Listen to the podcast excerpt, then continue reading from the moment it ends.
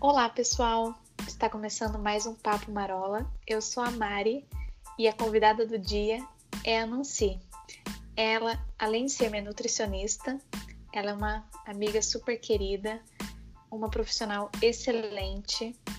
Ela é nutricionista e especialista em dietas vegetarianas e veganas, e é por isso que eu resolvi chamá-la aqui hoje, para a gente conversar sobre proteínas. Então, Nancy, é, bom dia, tudo bem com você? Oi, Mari, bom dia. Olá, pessoal. Bom, primeiro, Mari, eu te agradeço muito por esse convite. É uma honra estar aqui participando com você, é, para a gente estar fazendo esse papo né, sobre proteínas. E vou me apresentar um pouquinho antes para a gente começar. Então, pessoal, eu sou nutricionista e eu trabalho principalmente com nutrição vegetariana e vegana, como a Mari já falou. E eu trabalho com isso já faz oito anos, né? Praticamente desde que eu me formei na faculdade de nutrição. Eu entrei na faculdade vegetariana, né? Então, eu tive muita dificuldade de encontrar um profissional de qualidade, né, capacitado para me ajudar naquele período. E por isso que eu acabei indo mais para essa área, porque eu sei que a gente tem muitas dúvidas, muita dificuldade no início, e ter um profissional ali para ajudar faz toda a diferença. Hoje eu trabalho com consultório, né? Eu atendo no Rio de Janeiro e em Niterói. E só que eu já trabalhei também em restaurante, trabalhei por um bom tempo em restaurante vegetariano. É, então tem uma bagagem, né, um conhecimento que eu acabei trazendo. E hoje é, eu espero poder ajudar um pouquinho vocês, contribuir um pouco com vocês sobre proteínas. Eu que te agradeço, Nancy, por você ter aceito esse convite. E a ideia de fazer uma é, um episódio sobre proteínas é porque toda pessoa que tira carne do seu prato, né, da sua vida, a primeira pergunta que ela recebe é: e as proteínas, né? Que vegano que nunca ouviu essa pergunta. Mas esse episódio também é para você que está ouvindo e quer tirar a carne mas tem dúvidas sobre esse tema, porque as pessoas fazem tanta pressão quanto a isso que a gente realmente fica inseguro, né? A gente tem medo mesmo de ficar desnutrido, de ficar anêmico. Porque eu digo isso porque essa foi uma experiência. Quando eu resolvi tirar carne, eu recebi muita crítica. Os meus pais pensaram que eu ia ficar doente, né, que eu ia ficar desnutrida. Mas não foi nada disso, né? Muito pelo contrário. Então, Nancy, eu queria te perguntar: e as proteínas? Explica um pouquinho para gente o que é proteína, enfim, o que você quiser falar sobre isso. É, bom, eu acho que é interessante a gente começar pelo básico, né? Quando a gente pensa em proteína, é muito comum a gente associar a alguns alimentos específicos. E isso é uma coisa que veio culturalmente, né? A gente mora num país que a cultura da carne é muito forte e a cultura da carne no prato é, a gente sempre associa, né, desde, desde a infância, a carne, os ovos também com proteína. Só que quando a gente fala do básico da proteína, a proteína ela é um nutriente. Ela não é um alimento específico ou um grupo de alimento específico. E aí, nesse sentido, a gente tem que entender que proteína, sendo um nutriente, ela vai estar presente em todos os alimentos que estão na sua forma íntegra. Tá? O que é um alimento na forma íntegra? É um alimento que não passou por nenhum processamento. Né? Por exemplo, é, a azeitona. Né? Você tirou a azeitona do pé, ela é um alimento que ela tem proteína. Você passou por um processamento para você produzir o azeite, extrair o óleo, né, no caso da azeitona, o azeite ele é só gordura da, da, da azeitona, então não vai ter a proteína. Isso vale para todos os alimentos, né? Então, quando a gente pensa que banana vai ter proteína, arroz vai ter proteína, alface, rúcula, todos os alimentos que estão saiu da natureza vai ter proteína. Só que o que vai diferenciar, o que a gente tem que prestar atenção é a quantidade, a proporção de proteína que vai ser diferente de um alimento para o outro. Né? E aí, nesse sentido, é, o grupo de alimentos de vegetais que vai ter maior concentração de proteína por porção vai ser o primeiro grupo vai ser as leguminosas. E o que, que são as leguminosas? Né? Todos os tipos de feijões fazem parte desse grupo, o grão de bico, lentilha, ervilha e soja. Então, esse é o primeiro grupo que a gente vai pensar, pensar como principal fonte de proteína dentro de uma alimentação vegetariana. Outra coisa importante também da gente falar é que todas as proteínas, Mari, elas são formadas de vegetais, primariamente. Né? Por exemplo, todos os animais, eles, principalmente esses animais de consumo, eles consomem vegetais, né? Então a gente entende que essas proteínas animais, elas são aglomerados de proteínas de vegetais, né? Então o animal, ele nada mais é do que um intermediário. Né? Então a gente tem que refletir sobre isso também. É, e da mesma forma que o animal ele formou a proteína dele através de uma soja, do milho, a gente também consegue formar as nossas proteínas com, com tranquilidade, sendo apenas com as fontes vegetais. Legal, Nancy. É, sabe que você me falou sobre isso, sobre o animal ser intermediário? Eu me lembrei de um trecho do documentário Dieta de Gladiadores. É, não hum. sei se hum. você assistiu. Assisti, sim. Muito bom esse documentário, inclusive. Muito bom, eu recomendo. É, e tem uma parte que eu acho que é o, o cara que mais consegue é, levantar peso do mundo. E ele faz uma pergunta: Como você quer ser forte como um boi? E aí a resposta: Coma igual um boi, né? Como que o boi come. Como Ou seja, é, não é para comer grama, mas é para comer verdes, né? Para comer é, produtos que não têm origem animal, né? Porque um boi ele não come outra vaca, ele não come galinha, enfim. Então isso Exatamente. faz a gente a gente refletir, né, sobre a qualidade, né, e as fontes. Então é perfeitamente possível substituir a proteína animal pelas proteínas vegetais, né, Nancy? Sim, e ainda vou mais um pouco além, Mari. Quando a gente pensa em substituir, o que acontece? A proteína animal, ela não é, não é um, algo essencial para o nosso corpo. Tá? A proteína sim, mas não a animal. E na verdade, sim, não existe diferença entre proteína animal e vegetal. Alguns aminoácidos vão estar em quantidades diferentes, mas para o nosso corpo, a proteína, seja da onde for a fonte, o nosso corpo ele vai assimilar da mesma forma. Né? Então, assim, se a gente pensa que a proteína animal não é essencial, então a gente não tem que substituir animal, a gente tem que adequar a quantidade de ingestão das proteínas é, para que você não fique em deficiência, em carência, né? mas também não tenha excesso. Tá? Pô, excelente, Nancy. Muito legal esse pensamento. E aí eu ia até te perguntar sobre quais alimentos do grupo das leguminosas, enfim, dos vegetais, têm um bom índice proteico é, em baixa quantidade de calorias de, de comida? Eu faço essa pergunta porque eu recebi essa pergunta de uma seguidora do meu Instagram e aí eu tô passando para você. Então, quando a gente pensa nisso, isso é até interessante essa pergunta. Muita gente tem dúvida em relação porque o que, que acontece? Todos os alimentos que têm proteína dentro do reino vegetal, eles não são proteínas isoladas. Então, eles vão ter ali proteína, carboidrato e gordura juntos. E aí, quando você vai comparar a carne animal né, com esses, esse, as leguminosas, com feijão, por exemplo, você vai ver essa diferença. A carne animal ela é só proteína e gordura, né? E os vegetais, como eu já falei, carboidrato, proteína e, e gordura. E aí muita gente fica com essa dúvida, com medo de exagerar em calorias, exagerar em carboidratos. É, e aí fica com essa, com essa, com essa dúvida de ah, como que a gente pode concentrar a proteína sem ter excesso de carboidrato. Só que quando a gente faz uma alimentação bem, bem equilibrada, bem equilibrada, se não equilibrada, né, normal, a gente consegue alcançar proteína sem excesso de carboidratos, de calorias. E a gente pode citar aqui, para você conseguir concentrar um pouco mais de proteínas, o tofu, é, fazendo o tofu grelhado. É porque você tira o excesso de água dele, então você consegue ter um peso menor, né, com a mesma quantidade de proteína.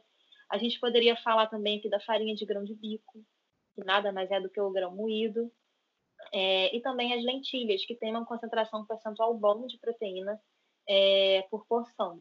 Então, essas seriam algumas formas, algumas estratégias que você pensa em reduzir volume né, das refeições e concentrar é, proteína. Que ótimo, Nancy. E aí tem um exemplo que eu até já ouvi você falando sobre, é, que é um exemplo contrário a tudo isso, né? Que são os cogumelos. Você pode falar um pouquinho para gente? Sim, cogumelo. Ah, vamos falar, Mara, porque cogumelo é o grande mito do cogumelo, né? De cogumelo ser fonte de proteína. Só que isso, na verdade, foi, não sei, uma, uma, uma, uma comparação infeliz que alguém fez alguma vez e acabou ficando. Porque que acontece? O cogumelo ele é um fungo. Só que em valor nutricional, ele está muito mais próximo ao grupo dos legumes. É, então, uma abobrinha, uma berinjela, uma abóbora, ele está muito mais próximo desses alimentos é, no, no, na, tabela nutricional. Então, a gente vai considerar ele como é, um legume, tá? E aí, quando você compara o cogumelo com uma abobrinha, de fato, ele tem mais proteína do que uma abobrinha. Mas jamais o cogumelo vai ter a quantidade de proteína é, como uma leguminosa, como feijão, grão de bico. Tá? Para você ter uma noção, é, para você alcançar a mesma quantidade de proteína que você consegue em uma concha de feijão, se você colocar isso em cogumelos, você teria que ter uma média de 200 gramas de cogumelo. Uma bandeja inteira. Caramba! Então, é um volume muito maior que você teria que ter de alimentos né, do cogumelo para você conseguir adequar a proteína. Pois é, meio surreal, né? Pensar nisso na prática. É, assim, comeria, porque é delicioso, comeria. Mas geralmente você acaba colocando o cogumelo mais como, como para saborizar, uma quantidade menor. Né? Imagina você ter que comer uma bandeja inteira de cogumelo toda vez que você for fazer uma refeição. Complicado. Pois é. Não, e sem falar que ele murcha muito também, né? Então, assim, Sim. teria que comer muito volume. Não, mas aí nesse sentido seria 200 gramas dele, dele fresco mesmo. Ah, dele, tá. dele, antes, dele antes de você, de você refogar. Mas mesmo assim, Mari, se você fizer uma bandeja de bom, você sabe mais que isso que eu. Ele vai, ele vai reduzir, mas ele não é tipo um espinafre que reduz muito. Né? Exato. Né? Não vai conseguir tanto ter uma, uma, uma redução tão significativa. E Nancy, é uma pergunta, é, na verdade, uma constatação que eu que eu tive, enfim, já com consultas com você, e eu também baixei o guia alimentar de dieta vegetariana no site da SVB. Inclusive, gente, uhum. é, um, é um guia gratuito, a Nancy que me deu essa dica. E lá ele fala sobre o, com, como a combinação das proteínas, né, interfere na qualidade dessa absorção. Você poderia falar um pouquinho para gente, por favor? Sim, então, vamos falar um pouquinho aqui é, sobre como que é a proteína é, estrutura, né? Para a gente entender, acho que esse assunto, acho que a gente pode falar um pouquinho sobre estrutura, só para clarear um pouquinho para vocês. Rapidinho eu explico aqui. Vamos lá, proteína, gente, ela é uma, uma molécula grande. E ela é formada por moléculas pequenininhas, que a gente chama de aminoácidos. Para ficar um pouco mais simples, pensa na proteína como se fosse um muro um muro inteiro formado. E os aminoácidos são os tijolinhos, tá? Que formam essa proteína. Então, a gente tem é, é, vários aminoácidos, a gente tem que consumir os aminoácidos para a gente formar as nossas proteínas. E no processo de digestão, é, sempre que a gente vai comer a proteína inteira, né, sendo a proteína do feijão, enfim, ou, ou do, do, de qualquer alimento que a gente comer, e no processo de digestão, o nosso corpo, para absorver a proteína, como é uma molécula grande, ele vai quebrar isso e vai transformar em aminoácidos. Pequenas partículas a gente vai absorver. Então, gente, a proteína é formada por vários aminoácidos. Né? Uma cadeia de aminoácidos vai formar uma molécula de proteína. Então, quando a gente pensa em, em qualidade, é, a gente tem que pensar nisso. A gente tem que consumir todos os aminoácidos que o nosso corpo precisa né, para a gente formar as nossas proteínas. E é interessante a gente ter uma variedade de consumo de, de alimentos para a gente conseguir isso. É, nos, nos, alimentos vegetais, é interessante a gente ter o consumo ao longo do dia de leguminosas e de cereais. Tá? Então, cereais aqui a gente pode citar é, o arroz, milho, quinoa. Quinoa é um pseudo-cereal, né? mas entra ali como cereal. Trigo também seria aqui uma opção. Aveia, tá? E não precisa necessariamente ser na mesma refeição. É, por que, que, eu falo isso? Por exemplo, a refeição do brasileiro, ela já é arroz e feijão, geralmente, né? O prato básico aqui do Brasil. Isso é excelente, você já está combinando a leguminosa no feijão e o cereal do arroz. Mas, se você não comer na mesma refeição, mas comer no mesmo dia, o interessante é a gente tem que consumir esses dois grupos ao longo de 24 horas, para a gente conseguir ter todos os aminoácidos em 24 horas, em um dia, e assim a gente consegue formar as nossas proteínas tranquilamente com mais qualidade. Que ótimo, Nancy. É essa questão de poder consumir as proteínas ao longo do dia, né? Os, e os macronutrientes ao longo do dia é muito interessante.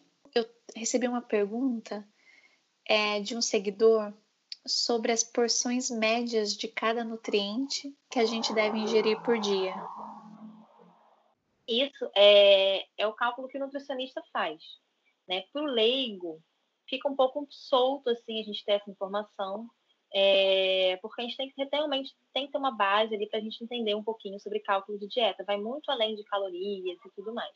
Mas, para ficar um pouquinho mais claro, em termos de proteína, é, o consumo mínimo indicado pela Organização Mundial de Saúde é de 0,8 gramas de proteína por quilo de peso. Tá? Então, a gente vai pegar o peso da pessoa e vai multiplicar por 0,8 gramas. E o nutricionista ele faz o quê? Ele vai calcular todos os alimentos que a pessoa consome no dia, não só o feijão, não só os alimentos que são mais ricos, né? Todos os alimentos vão entrar no cálculo para a gente saber o quanto de proteína que a gente deve ingerir. Então, ok, proteína, então vai lá, de 0,8 gramas por quilo de peso até, podendo chegar até 2 gramas de proteína por quilo de peso. É, o que, que vai influenciar nesse, nessa quantidade? Nível de atividade física, idade da pessoa e também o, a fase da vida. Né? Gestante, por exemplo, precisa de uma ingestão maior de proteína, idoso também aumenta um pouquinho a quantidade. Tá? Então, de proteína seria isso. Carboidratos a gente já vai calcular de uma forma um pouco diferente. A gente, vai, a gente pode calcular também em gramas por quilo de peso, mas é mais interessante a gente calcular em percentual, que vai ficar de 45% a 60% de carboidrato é, do valor calórico total da alimentação, tá?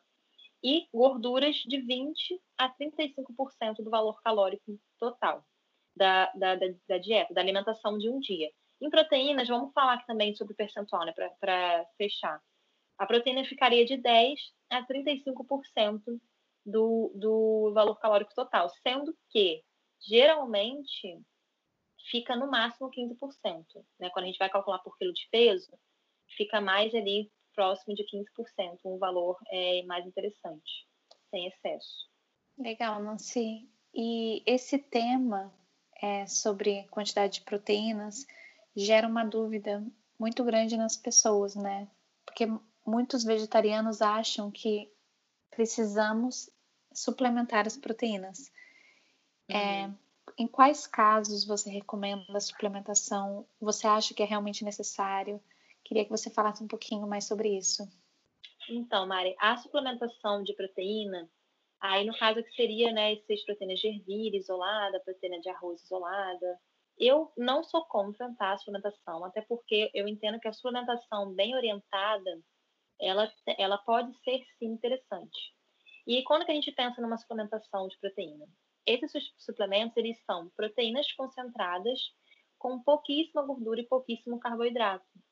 Então, a gente consegue aumentar o valor de proteína do, da, do dia, né, do indivíduo, é, sem alterar tanto a quantidade de carboidrato, de gordura e também sem alterar tanto, alter, alterando menos, na verdade, né, a quantidade de calorias.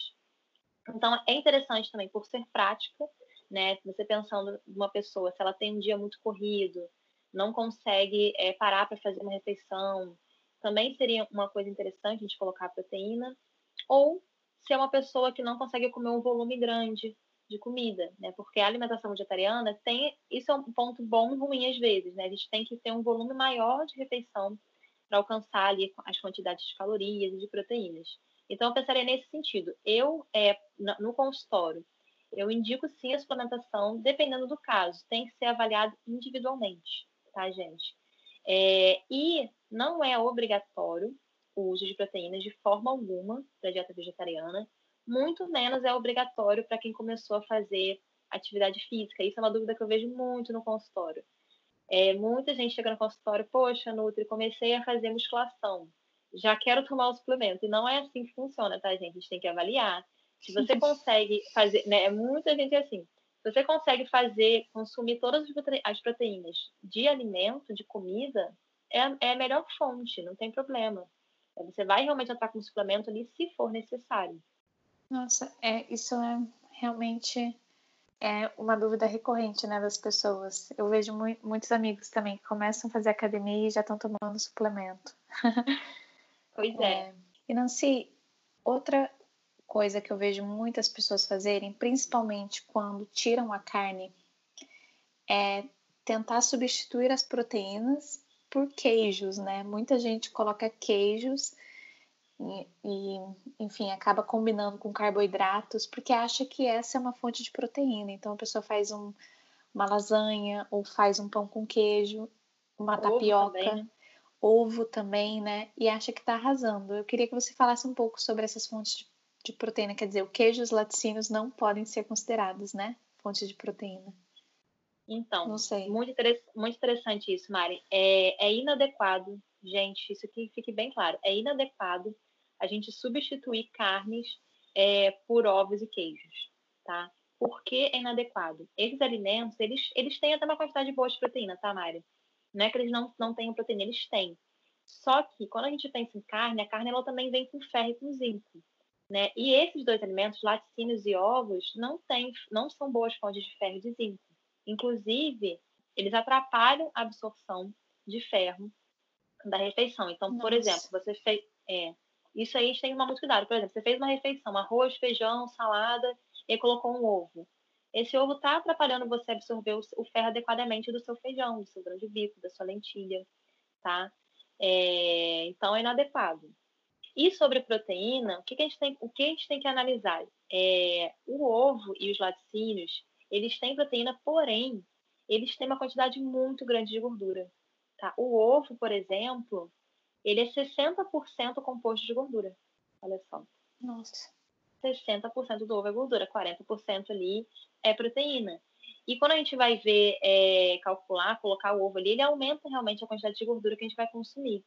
E a gente não precisa estar tá colocando esses alimentos, né? Isso acontece muito quando a gente está fazendo a transição, né? passa pela alimentação vegetariana, depois, né, quem, quem uhum. quiser seguir para o vegano, mas não precisa, gente, de forma alguma, colocar laticínios nem ovos para suprir quantidade de proteína. Pois é, né, Nancy? É, muita gente acha que pelo fato da gente retirar né, as carnes da nossa dieta, é, a nossa alimentação se torna mais pobre, né? Mas isso Sim. não é verdade. Na verdade, tirar a carne, né, e tirar esses ovos, né, os laticínios, torna a nossa dieta muito mais saudável, né? Por essa ingestão de gorduras, enfim, e de todos esses hormônios, né, dessa discussão de laticínios, enfim.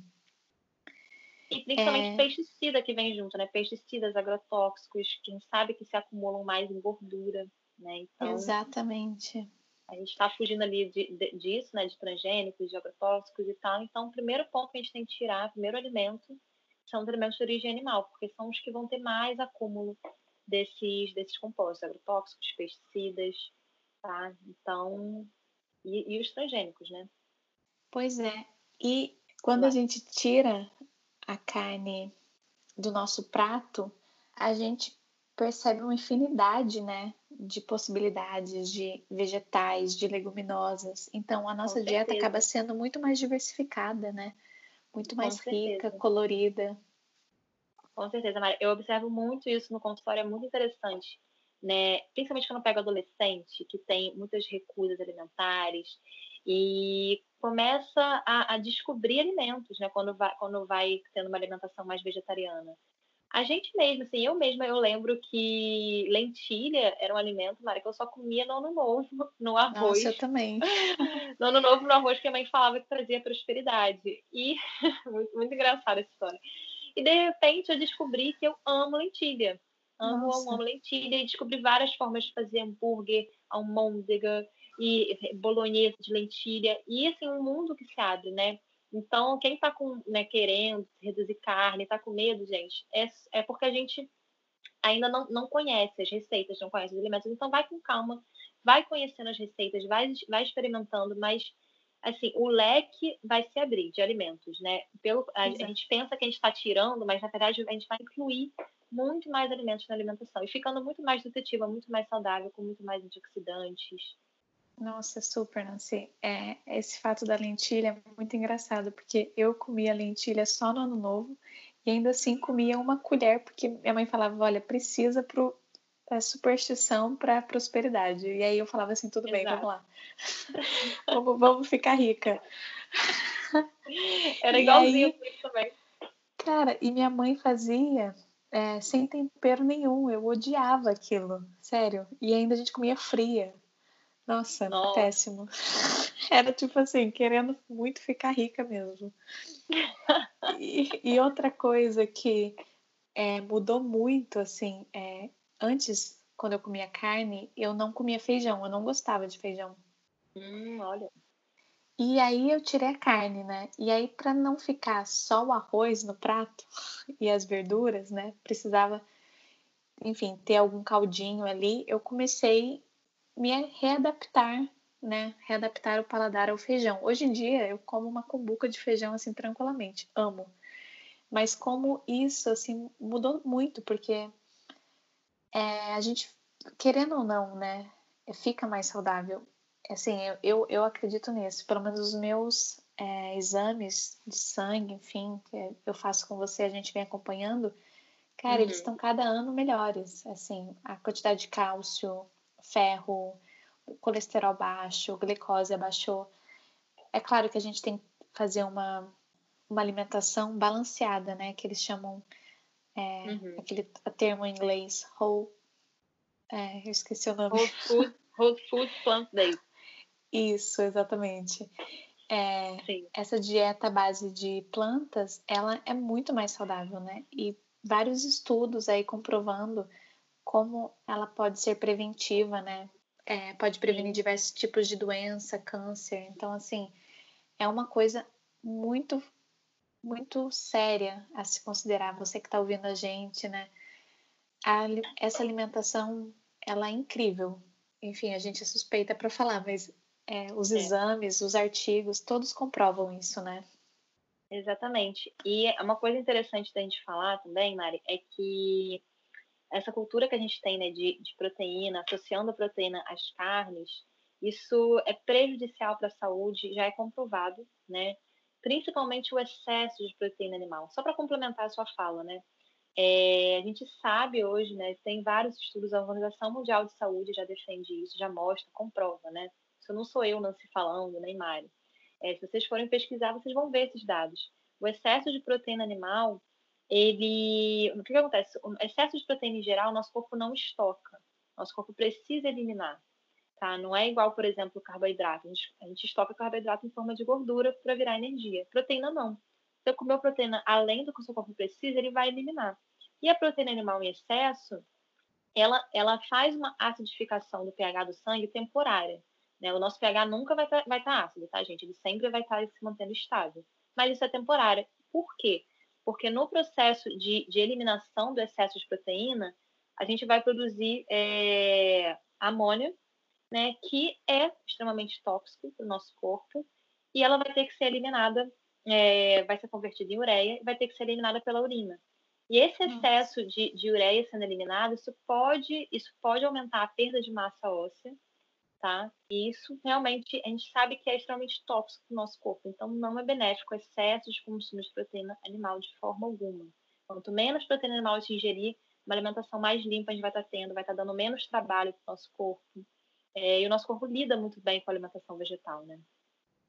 Nossa, é incrível como isso vai contra toda essa cultura, né, da pecuária que a gente ouve, né, desde criança, enfim, como a carne é importante, como você precisa de carne para ficar forte. Enfim, é, é porque tem muito interesse, né, político e é, interesse econômico por trás da pecuária, enfim, né. Com certeza, Bom, a nossa alimentação, principalmente no Brasil, ela é totalmente política, né, então tem que exato. considerar tudo. É, e, e, o consumo da carne é muito cultural no Brasil, né? Então, Sim. quando você não come carne, isso já é um espanto, assim, de, assim, todo mundo à sua volta se espanta. Como assim, né? Porque uhum. eu, em outros países você ainda não... É, países europeus, enfim, não, não há o consumo da carne em todas as refeições. Agora, no Brasil é muito comum, né? Eu mesma. Até, é, até sempre porque ela é muito caro. É, exatamente. E não tá no cotidiano, né, das pessoas. Aqui no Brasil, assim, faz parte, é a mistura, né? Todo mundo quer uhum. ter a carne. Nancy, é, mudando um pouquinho de assunto, eu sinto que as pessoas têm muita dificuldade com o café da manhã, né? Elas, muitas pessoas me falam, ai Mari, eu amaria ser vegana, mas assim, a minha dificuldade é o café da manhã, o que, que eu vou comer? E eu sinto que as pessoas têm muita dificuldade em tornarem essa refeição vegana. Acharem substitutos para os laticínios, né? Enfim, tem muito, uhum. e é, isso é outra coisa muito cultural, né? Temos muito apego essa cultura do laticínio, né, gente? Não precisa ser assim, a gente não precisa imitar tudo. É, uhum. Tem como ter uma refeição super balanceada sem você precisar imitar o leite, sem você precisar imitar o requeijão, enfim. Mas eu queria que você falasse um pouquinho sobre essa refeição, né? O café da manhã. Ótimo. Vamos falar então. O que acontece? É interessante a gente ter uma quantidade de proteína no café da manhã, porque a gente vai calcular, como eu já falei para vocês, né? Toda a proteína que a gente ingeriu no nosso dia vai contar é, dentro de qualquer alimentação, tá, gente? Nesse caso aqui, sendo vegetariana ou não. E opções que a gente pode estar colocando aqui para ter um café da manhã que seja que tenha proteína, né, que seja rico em proteína. A proteína no café da manhã, gente, é interessante porque ela também vai dar saciedade, né? Proteína e gordura, proteína, gordura e fibra são os três elementos que geram é, mais saciedade. E a gente pode começar, por exemplo, no café da manhã, colocando um tofu, que pode ser um tofu mexido, pode ser uma ricota de tofu, é, a gente pode colocar aqui o hummus, né, uma pastinha de grão de bico. A gente pode fazer uma panqueca também com farinha de grão de bico. A farinha de grão de bico, inclusive, é um coringa, né? Quando a gente pensa em alimentação vegetariana, porque ela pode ser usada de várias formas. Você pode fazer massa de torta, enfim, ela é bem fácil de, de, de, ser, de você manusear, enfim. Então, tem essas formas de a gente colocar outras formas também da gente acrescentar mais proteína. Colocando cereal integral, como aveia em flocos, é, quinoa em flocos também você pode colocar, sementes. As sementes também têm uma quantidade interessante de proteína, então você pode pensar numa chia, que inclusive vai, vai incluir ômega 3 também nessa refeição, chia, linhaça, semente de abóbora, semente de girassol. Então, e frutas, né, gente? Fruta é sempre interessante a gente ter. Fruta vai trazer antioxidante, vitamina C, tá? É, fitoquímicos, né? Coisas que a gente precisa para manter a nossa saúde em dia, para manter a gente jovem por mais tempo, nossas células jovens por mais tempo. Então, a gente consegue ter um café da manhã completo pensando nesses elementos. De ter, então, um, uma fruta, é importante, ter uma fonte de proteína, que pode vir das leguminosas, né, principalmente, ou das sementes, ou, ou do cereal integral, e ter um cereal também interessante. Eu acho que isso é um café da manhã que fica gostoso, é, e aí você pode pensar aqui em várias receitas que podem ser doces, podem ser salgadas, para todos os gostos. Exato, são muitas opções, né, Nancy? Você deu Muito. É, assim, um leque de opções. Exatamente. E pens pensando nisso, né, nessa dificuldade das pessoas em opções para o café da manhã, eu fiz um e-book com receitas de café da manhã, são 30 receitas, e eu fiz uma parceria com a Nancy. Fizemos uma sessão inteira só com receitas pensadas nessa questão de aporte proteico, né? Para quem quer uma alimentação balanceada, quer ter a quantidade de proteína. Inclusive, a gente fez, né? A Nancy fez, é, e a gente colocou lá a tabelinha nutricional com quantidade de proteína, carboidrato, né? Calorias. É, foi um, um trabalho que todas as receitas foram pensadas, testadas, né? Para que vocês consigam começar o dia da melhor forma. E, enfim, eu fiz essa parceria com a Nancy e tá incrível. O e-book está disponível no meu site e no meu Instagram. Você entrando no meu Instagram, mari.marola, você já vai achar o linkzinho que vai te redirecionar para o e-book. E... Isso, ficou muito interessante, só mandar aqui, ficou muito interessante essa tabela, gente, que foi uma ideia até da Mari, né, trazer a informação nutricional, é, para realmente vocês conseguirem visualizar. Porque uma coisa é a gente falar, ah, isso aqui tem bastante proteína, mas muita gente tem essa dúvida, quanto de proteína tem? E no e-book vocês vão ter acesso a isso, tem a tabela com a quantidade certinha de proteína de cada receita nesse café, no, de café da manhã, né? Ai, ficou lindo, né, Nancy? Muito obrigada pela muito sua bom. parceria. Imagina, ficou eu ótimo. que agradeço. Bom, e para finalizar, só porque a gente já falou do meu e-book, né, que eu acabei recomendando aqui, eu queria recomendar outros livros, né, bibliografia, para vocês que estão ouvindo a gente e querem começar a entender um pouco mais sobre enfim, a questão do veganismo, das proteínas, de uma dieta balanceada. Eu vou passar aqui uma listinha de livros que eu gosto. Eu não sei se quiser falar algo, é, passar também. Enfim, uhum. um livro que eu recomendo é o primeiro deles, Política Sexual da Carne, da Carol Adams, que fala muito da relação é, do, femini, do feminismo com o consumo de carne, né? o Guia Alimentar de Dieta Vegetariana, que é, está gratuito no site da SVB, da Sociedade Vegetariana Brasileira. O livro Galactolatria, da Sônia Felipe, que fala muito sobre essa questão de laticínios. Um outro livro interessante é Nutrição Evolutiva, do Gabriel Cousens. E um livro que, enfim, eu só li alguns trechos dele, do Dr. Eric, é, que se chama Alimentação Sem Carne. E, enfim, esse livro é super interessante, principalmente para você que está é, tá pensando em tirar carne e não sabe como vai ser é, quantidade de proteínas, enfim, basicamente o que falamos aqui no podcast. E se você quiser se aprofundar nesse tema, eu mega recomendo esse livro. Você tem algum livro para indicar, Nancy? Esses todos que você indicou, Mari, são maravilhosos. Eu só complemento mais um é, do Eric. É, gente, o Eric ele é um médico nutrólogo, tá? E ele é referência em nutrição vegetariana aqui no Brasil. É, o Eric Slivit, se não me engano, é o sobrenome dele que até hoje eu não sei falar, mas acho que é assim. Ele tem um outro livro, esse livro Alimentação Sem Carne é incrível. Foi assim a minha base, principalmente quando eu estava na faculdade de nutrição. Ele tem um segundo livro que ele fez, que é Virei Vegetariano e Agora que é bem para leigo e explica sobre nutrição, explica, fala um pouco sobre esses questionamentos que o vegetariano recebe, né, quando você está iniciando nessa alimentação. Então, é um livro muito interessante, recomendo também. Ele, ele é ótimo. Eu também não sei falar o sobrenome dele, mas eu vou deixar na descrição é, todos esses, esses livros com os nomes dos, dos respectivos autores para vocês procurarem. Eu assisti, inclusive, alguns vídeos dele no YouTube e ele é super didático, né? Eu acho que vale a pena dar uma estudada para você na próxima reunião com a família, né? Quando a pandemia acabar, no próximo almoço de Natal, se mais alguém te perguntar sobre as proteínas, você vai saber dar uma aula sobre proteínas para aquele fiscal, né, de proteínas que existe em toda a família. Nancy, eu queria te agradecer muito por compartilhar todo o seu conhecimento, enfim, tudo que você disse aqui foi muito rico, eu aprendi muito, espero que as pessoas de casa também tenham aprendido muito, quer dizer, tenho certeza que elas aprenderam muito. Ai, e, enfim, espero que a gente grave outro podcast, né, com outro tema. Se você tiver alguma Sim, sugestão, vamos. manda pra gente.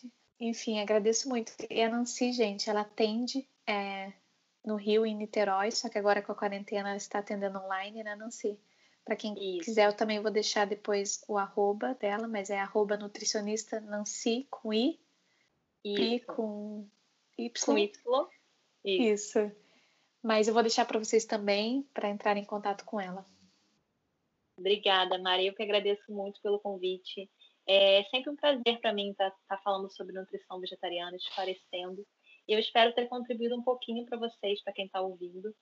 E quem quiser né, acompanhar o meu trabalho lá no Instagram, que é o que a Mari já falou. É, e também quem tiver mais alguma dúvida, pode mandar também lá no Instagram, falar comigo pelo direct. E eu estou atendendo online, gente, nessa pandemia, porém, o Conselho de Nutricionistas, é, a gente está liberada para fazer o primeiro atendimento né, online até dia 31 de agosto de 2020. Não sei quando vocês estão ouvindo esse áudio, mas é, até essa data por enquanto. Né? Não sei se vai postergar essa data. E é isso. Muito obrigada mais uma vez, Mari. E Eu que agradeço. Se tiver mais algum tema que vocês tenham interesse, que vocês queiram que a gente traga para cá, é só mandar, que eu estou disponível para estar tá conversando sobre outros temas. Ai, amei. vegetariana. Então tá, gente, muito obrigada a todos vocês que ouviram. Muito obrigada, Obrigada, Nancy. pessoal. A gente se vê numa próxima. Beijo. Beijo, tchau.